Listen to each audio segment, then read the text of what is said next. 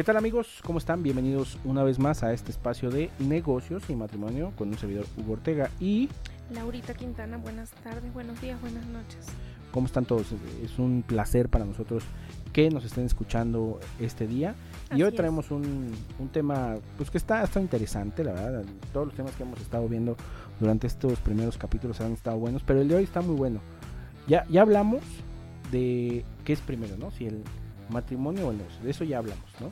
Ya hablamos de los, de los cinco pasos para emprender.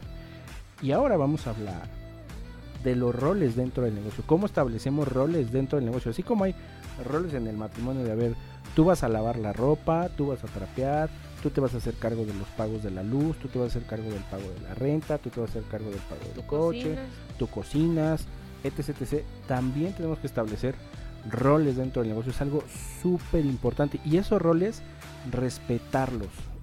Por favor, Así es es. súper importante.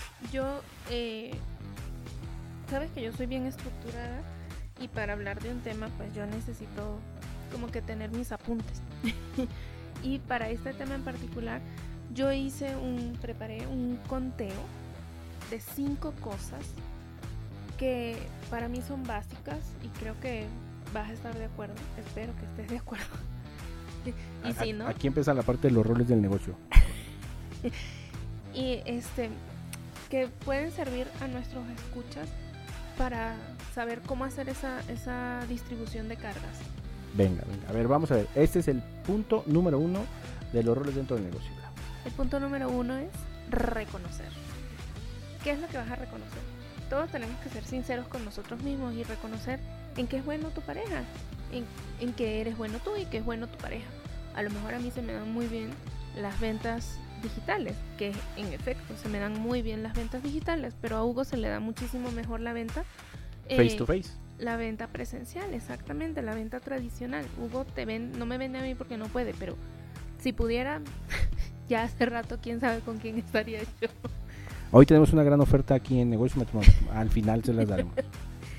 Entonces es reconocer eso y ser honestos con nosotros mismos.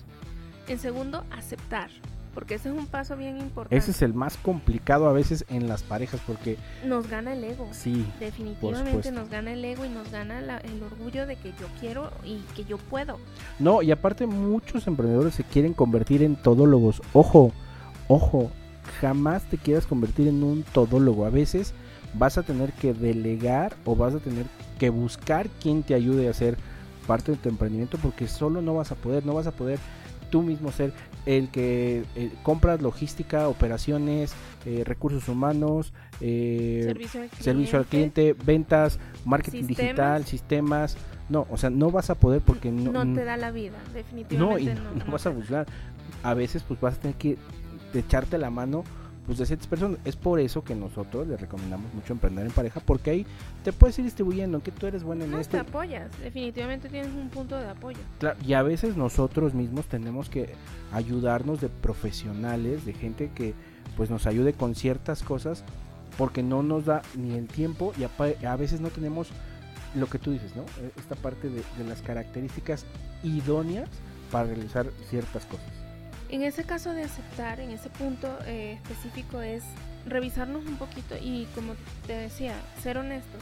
Eh, yo sé que tú eres muy bueno en el marketing y ese es tu fuerte y es lo que te apasiona y es lo que haces bien y es donde, como, como digo yo, es donde revientas la piñata, pues adelante, hazlo.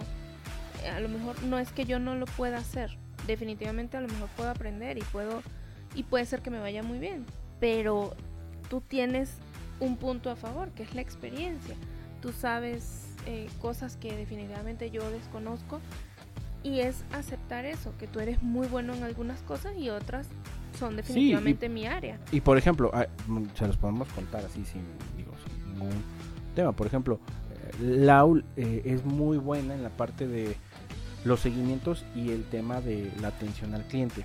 Pero de repente tiene un detalle que a veces cuando un cliente es así como que medio conflictivo, que empieza a poner trabas o que empieza a reclamar o que empieza a decir, oye, este, ¿Por qué? porque esto, quiero esto, quiero un cambio, etc, etc. Hay clientes de todo tipo, pero los problemáticos no son muy fuertes. Y, hay- y ahí, bueno, no es que no sean tu fuerte, más bien como que te, yo siento que a veces que, y es la parte de la aceptación, te, te aterra el decirle al cliente, este, pues, como que el- no, no le puedo dar Me solución. cuesta trabajo decirle que no a un cliente definitivo. Eso yo tengo que, es un punto que yo tengo que trabajar.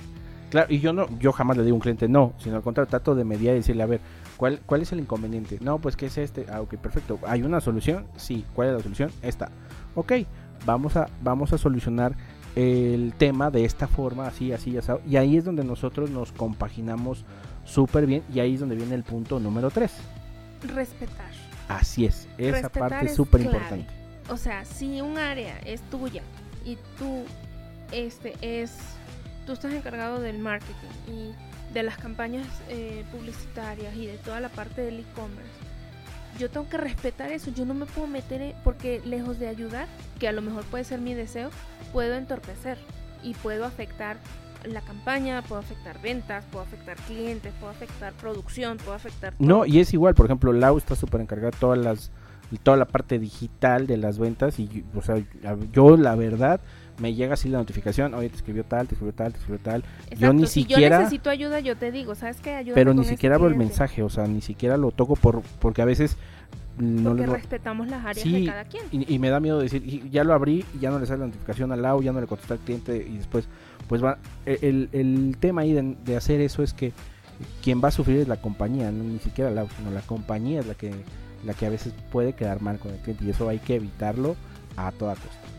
Eso nos lleva al cuarto punto, confiar. Para mí es básico eh, confiar en tus capacidades, en las propias y en las de tu pareja. Y que, y que viene ese tema de confiar, viene en el próximo capítulo de cómo definir el manejo del dinero. Ojo, eso es súper importante y la confianza es vital, Clave, es vital, clave, vital. definitivamente. Eh, eh, es, en este caso, el, eh, la confianza es tener la certeza de que tú tienes las capacidades para manejar X cantidad de actividades y de roles y que tu pareja es bueno en otras cosas y ya. Y él va a saber, o él o ella, va a saber resolver las, los problemas que, que puedan surgir en ese, en ese departamento que está bajo su control, en esa área. Eh, creo que eh, es- este punto es, es fundamental para que siga funcionando, para que no haya quiebres en... No haya tropiezos en, en el negocio que puedan afectar la relación de pareja. Así es. Así es. Y bueno, ¿y cuál es el último punto, Lau? Comprometerse, ese, ese, ese punto me gusta. Ese es el más importante y, y créanme lo que emprendiendo como matrimonio, pues ya lo tenemos casi, casi, casi check desde un inicio porque pues cuando te casas pues tienes un compromiso, ¿no? Y pues ahora te vas a casar con tu negocio y te vas a casar de nuevo, Con tu pareja. pero como socio. Entonces el compromiso yo creo que siempre va a estar ahí y ya lo traemos, así que es comprometerte a, hacer lo que dices que vas a hacer.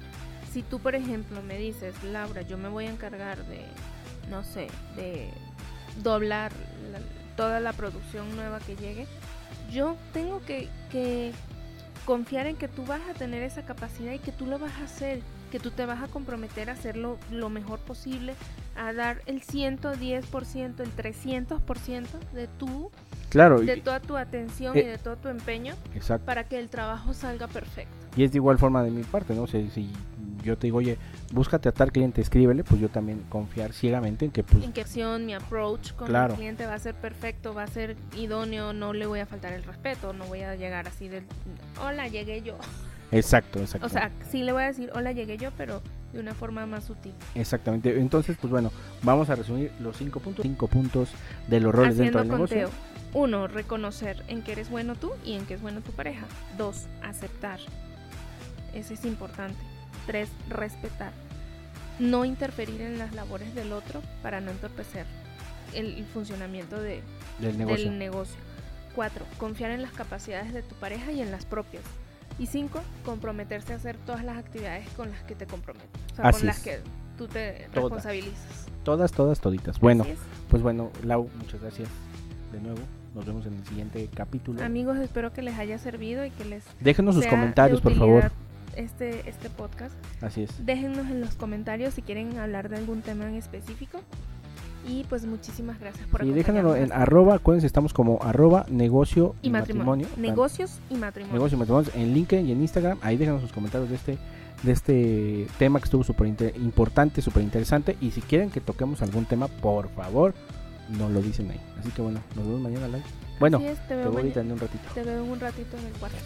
Chao. Bye.